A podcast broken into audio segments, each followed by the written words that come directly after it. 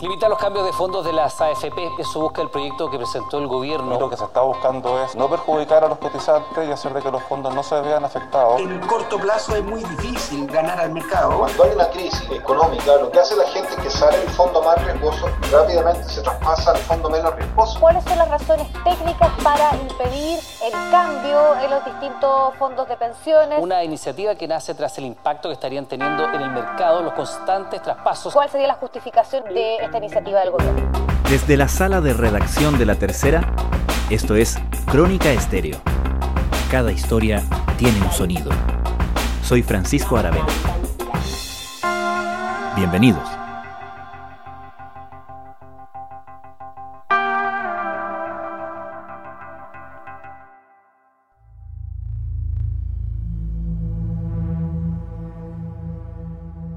El miércoles de esta semana, el gobierno ingresó a la Cámara de Diputados con suma urgencia un proyecto para establecer restricciones a los cambios de fondos que pueden hacer los cotizantes con sus ahorros previsionales. Citando estudios internacionales, el proyecto apunta a poner fin a los efectos que los cambios masivos de fondos tienen no solo en el ahorro de quienes deciden pedirlos, sino a la larga en el dinero de todos los cotizantes, así como también los efectos en variables tan relevantes para la economía como el precio del dólar. Desde luego, se trata de un golpe directo a la línea de negocios de grupos de asesores previsionales que basan su servicio en hacer permanentes recomendaciones de cambio a sus suscriptores, el más conocido de ellos, el grupo Felices y Forrados. ¿Cómo se explican los efectos que los cambios de fondos sin restricciones tienen en el mercado? ¿Desde cuándo existe el sistema multifondos y cuál es su lógica original?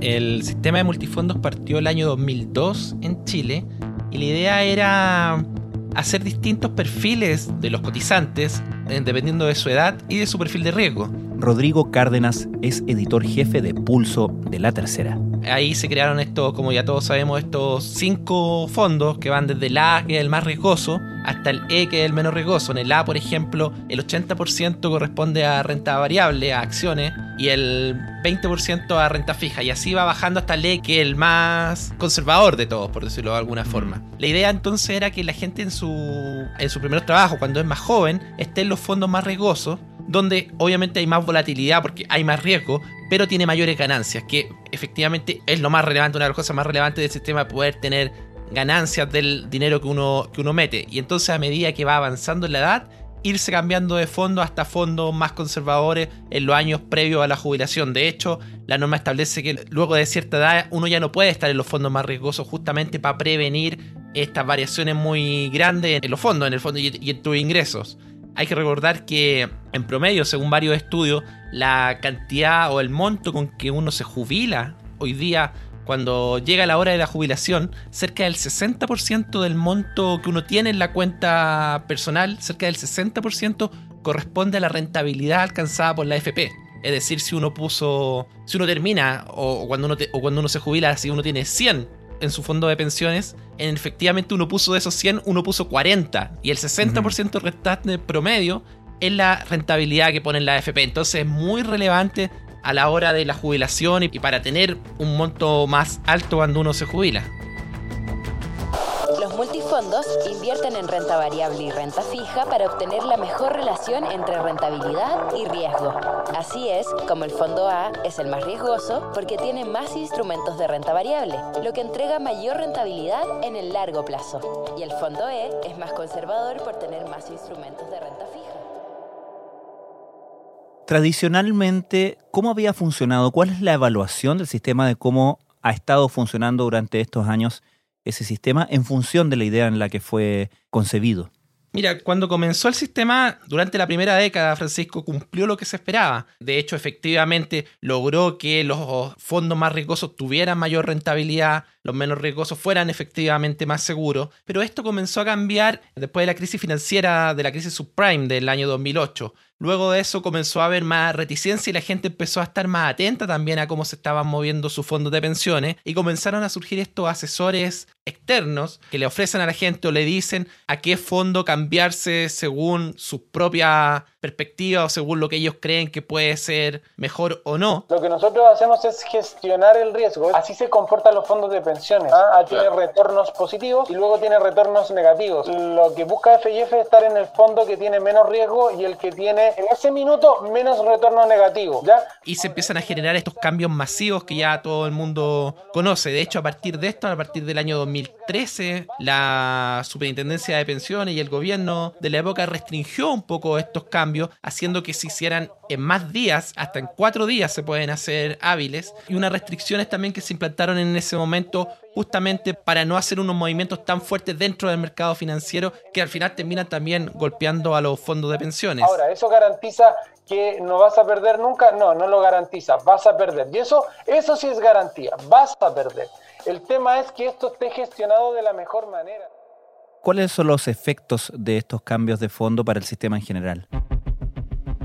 Mira, son varios los efectos que producen estos cambios masivos de fondo. Curiosamente, hace justo una o dos semanas atrás la, la OCDE hizo un informe, su informe global sobre pensiones y este año se basó en gran parte en uno de sus capítulos justamente en los cambios masivos de fondos de pensiones y en los impactos negativos que esto tiene. Y de hecho tomó el ejemplo chileno como uno de los ejemplos clásicos de los efectos negativos de estos cambios. ¿Cuáles son? Hay varios. Primero, y el más importante de todo es el impacto que tiene en las pensiones futuras. ¿Qué es lo que dice la OCDE a través de informes de otros países, pero también de un informe elaborado acá por la Superintendencia de Pensiones? Ellos contaban que la gran mayoría de la gente, más del 70%, cerca del 73-74% de, las personas, hubiesen estado mejor si no se hubieran cambiado de fondo, manteniéndose los fondos que les correspondían por defecto, que con los cambios establecidos. Entonces, los cambios masivos, cambiarse permanentemente de fondos, al final genera una merma en sus propias jubilaciones. Según decía la OCDE en este estudio, cerca del 70%, 74%, lo que te decía recién, de gente que se cambió, si se hubieran mantenido, hubieran ganado 4,4% más de lo que efectivamente ganaron. Entonces, hay un efecto negativo ya por estos cambios masivos que se genera por varias razones también. Se genera porque estos cambios al ser tan grandes, según la misma superintendencia, cuando se hace un cambio masivo, mueve cerca de 5 mil millones de dólares esto. ¿Qué hace esto? Hace que los precios de los activos se muevan también rápidamente y se muevan a precios que no correspondan a lo que, realmente valen, por decirlo de alguna forma. Porque las AFP, las administradoras, tienen que salir a vender los papeles que tengan. Por ejemplo, si se cambian del fondo A al fondo E, ese fondo A tiene muchas acciones, tiene muchos papeles de renta variable, tanto en Chile como en el extranjero y esa plata la tienen que mover al fondo E, donde hay mucha más renta fija, principalmente bonos de gobierno y bonos corporativos. Entonces lo que tienen que hacer las AFP es salir a vender muchas acciones ¿Y qué es lo que hace esto? Que los precios de esas acciones bajen, impactando obviamente el valor de los fondos que todavía tienen esas acciones, impactando la propia valorización, impactando la bolsa, por ejemplo, y haciendo subir, por otro lado, artificialmente el valor de los bonos corporativos o de los bonos gubernamentales que compren. Ese es uno de los efectos también en el sector financiero. O sea, otro efecto que genera es la volatilidad. Como tienen que cambiarse muy rápido, hay muchas compras y ventas muy rápidamente que de nuevo van más allá de lo que se llama los fundamentales o que deberían fijar los precios de, de estos papeles. Por ejemplo, no sé, la acción de un papel de retail, por ejemplo, el valor de eso corresponde a cuánto se espera que va a rentar en el futuro, a, cosas más relacionadas con la empresa en sí, que de, esa acción. Pero hoy día, con estos cambios masivos, al final ese precio se mueve por cuánto tuvo una FP en un momento y tuvo que salir a vender o al revés, salir a comprar. Y al comprar a lo mejor subió el precio de una acción que debería valer menos. Ese efecto es muy relevante hoy día para el mercado financiero. Las administradoras de fondos de pensiones son uno de los principales actores del sector financiero chileno. Hay que recordar, por ejemplo, que los fondos de pensiones tienen cerca del 30% de todos los bonos del gobierno chileno, por lo que los traspasos que generan ahí producen cambios importantes en sus valorizaciones. Y lo que decía también este informe de la OCDE es que esas valorizaciones después vuelven atrás a los 3, 4 días después, lo que, da, lo que muestra que esos valores se movieron solamente por el tema de los cambios masivos. Hay otro efecto que se genera con esto. Otro activo que se mueve de forma importante con esto que es el dólar. Como las AFP tienen que salir a comprar y vender rápidamente acciones o bonos en el extranjero o aquí en Chile, depende de lo que tengan que hacer, eso hace que tengan que necesiten muchos dólares o que se desprendan de muchos dólares, lo que hace subir o bajar el precio de la divisa con un impacto también en el mercado nacional. Y lo que se está buscando es que no perjudicar a los cotizantes y hacer de que los fondos no se vean afectados por estos cambios tan repentinos que hemos visto, que conforme estudios que, que ha hecho tanto la Superintendencia como el Banco Central, la mayoría de los casos no son favorables para quienes realizan estos cambios tan drásticos desde un, campo, un fondo A un fondo E en forma tan seguida. Y por otro lado, afectan a todo el resto de las personas que están cotizando porque obligan a las administradoras a mantener activos mucho más liquidables con mayor rapidez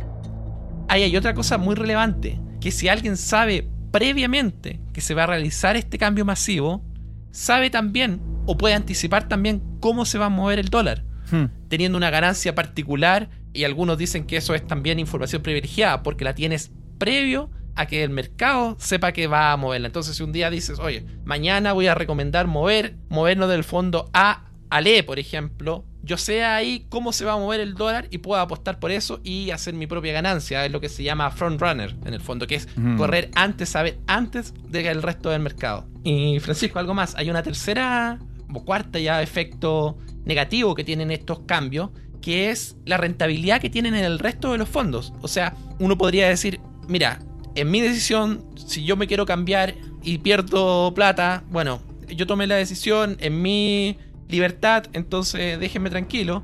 Pero el problema de los cambios de fondos masivos es que también afectan a la gente que no se cambia de fondo. Uno podría mantenerse siguiendo las recomendaciones de la OSD en los fondos por defecto o moviéndose muy poco y va a tener una menor rentabilidad producto de los cambios masivos producidos en el mercado. Como te decía, las AFP tienen que hacer muchos cambios masivos muy rápidamente sin ellos saber previamente que tienen que hacerlo. Y como las inversiones de las AFP se supone son de largo plazo, porque uno se supone empieza a trabajar, pero tu dinero lo va a ver cuando te jubiles en 30, 40, 50 años más, la idea de las AFP o lo ideal sería poder tener estas inversiones más de largo plazo, que son menos líquidas, donde uno no puede mover mucho la plata en el fondo, pero te genera mayor rentabilidad. Hoy día, como las AFP no saben cuándo se va a venir un nuevo cambio masivo de fondos, tienen que mantenerse con muchos activos mucho más líquidos que generan menos rentabilidad. De hecho, un informe de la Superintendencia de Pensiones de estos días indicó que la rentabilidad que pierden los fondos de pensiones pueden llegar en el caso, por ejemplo, del fondo E a 0,8% anual de menos rentabilidad solamente producto de los cambios masivos de fondos de pensiones. Pero todos los fondos se pueden ver, se ven perjudicados según este estudio de la Superintendencia de Pensiones. Entonces, al final se producen efectos negativos en varias áreas y que no lo ha dicho, como te decía, no solamente lo dice acá la super pensiones, lo ha dicho la OCDE, lo ha dicho varios organismos internacionales, lo, lo han dicho los expertos. Entonces hay, hay ahí un tema que hay que, que hay que revisar aparentemente. Cuando hablamos de cambios masivos de fondo, ¿de qué proporciones estamos hablando? ¿Por qué se ha producido este cambio masivo de fondos? Mira, según estos mismos estudios que el otro día mencionaba la OCDE, estos cambios comenzaron a partir de los primeros años de esta década que terminó recién, a partir de 2011, 2012 por ahí, principalmente incitados por estas empresas que se dedican a, recomendar estos cambios de fondo masivo. Por ejemplo, en el 2014, cerca de 6,3% de los participantes de los fondos de pensiones de las personas que son cotizantes hoy día de los fondos de pensiones, cerca del 6,4% de ellos en el 2014 hizo cambios de fondos esos cambios o esa cantidad de personas subió hasta 18% en 2019. Ha venido subiendo de manera exponencial en los últimos años. Y uno de los países, de hecho, de lo que dice la OCDE, Chile es uno de los países donde más cambios de fondos masivos se producen precisamente por estas recomendaciones que además en Chile no están reguladas, que esa otra de las cosas, de las particularidades del sistema chileno y que los organismos internacionales como la OTE justamente y los expertos locales llaman a revisar, que uno de los países con menos regulación en esta materia. Se ha ido transformando de un elemento estabilizador en el eh, mercado financiero en episodios que, en los cuales se contribuye a una menor estabilidad de los mercados financieros. Hay que recordar que, por ejemplo, el presidente del Banco Central en noviembre de este año fue al, Congreso y le indicó que efectivamente Chile es uno de los países con mayor libertinaje en el tema de los asesores previsionales y que es un tema que hay que ver. Es tanto lo que mueven que según indicó la OCDE el otro día, el volumen de transferencia corresponde a cerca del 29% del total de los activos invertidos en 2019. O sea, estamos hablando de unas cantidades gigantes de dinero que se están moviendo a partir de, de estos cambios masivos. Lo que explica por qué el gobierno finalmente decide presentar el miércoles este proyecto de ley para restringir justamente o regular el cambio de fondos. ¿Qué es lo que plantea este proyecto del gobierno? Sí, justamente para tratar de mm, aminorar los efectos negativos de estos cambios de fondos masivos, el gobierno ingresó esta semana este proyecto de ley para poder restringir estos cambios de fondos, siguiendo justamente las recomendaciones de la OSD y de, los organismos internacionales y de, y de, los expertos locales, haciéndolo más parecido a lo que pasa en otros países. En varios países estudiados por la OCDE, que tienen esta posibilidad de la, las personas de moverse, en general los cambios llegan a ser hasta solo seis veces en el año, como está hoy día puesto en sus legislaciones. Entonces, esto de poder cambiarse todas las veces que uno quiera, como está acá en Chile, es bien único, la verdad. Uh -huh. Entonces, lo que hace el gobierno es meter este proyecto de ley que una segunda, además quiero decir que ya un segundo intento, porque hubo una indicación en el proyecto de asesores previsionales que está en el Congreso, también para restringir esto y fue rechazado hace, hace un tiempo por el, por el Congreso. Entonces hoy día el gobierno va con este proyecto propio que es de artículo único, que en el fondo lo que establece son dos tipos de límites, en el cual hay la superintendencia de pensiones después tiene que dar más los detalles de cómo hacer a través de una norma de carácter general, como se llama. La idea es que hayan dos restricciones, dos tipos de restricciones. Uno, primero en el que uno se podrá cambiar sin restricción, pero a los fondos adyacentes durante el año. O sea, uno se puede cambiar todas las veces que quiera durante el año, pero solamente al fondo que está al lado del fondo que uno está. Por ejemplo, si uno está en el fondo A, el primer cambio tiene que ser al B. Después uno se puede cambiar al C o al A, si uno está ahí en el B. Después en el C, uno a uno.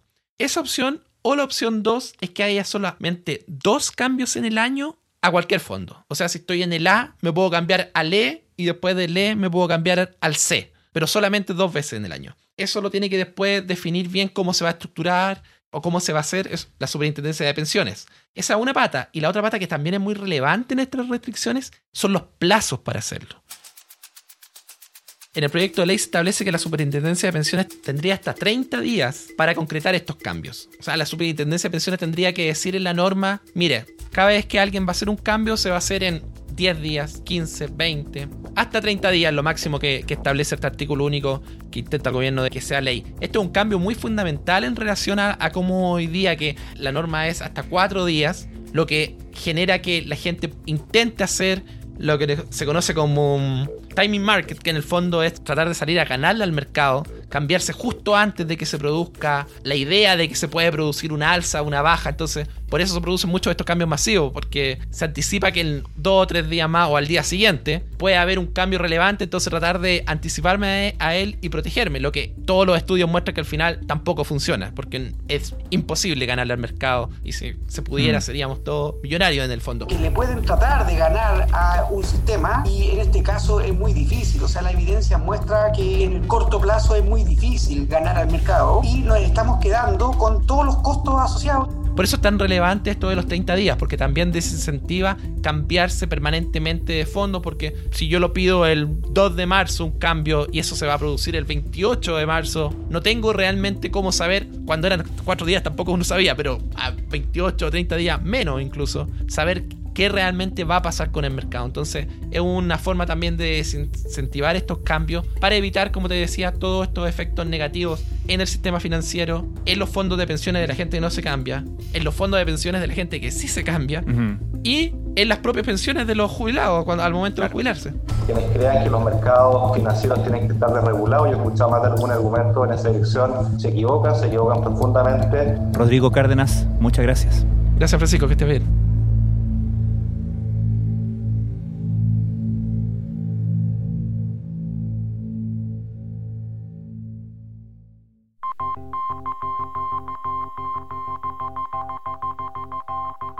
Crónica Estéreo es un podcast de la tercera. La producción es de Rodrigo Álvarez y la edición de quien les habla, Francisco Aravena. La postproducción de audio es de Michel Poblet. Nuestro tema principal es Hawaiian Silky de Sola Rosa, gentileza de Way Up Records. Nos encontramos pronto en una nueva edición de Crónica Estéreo.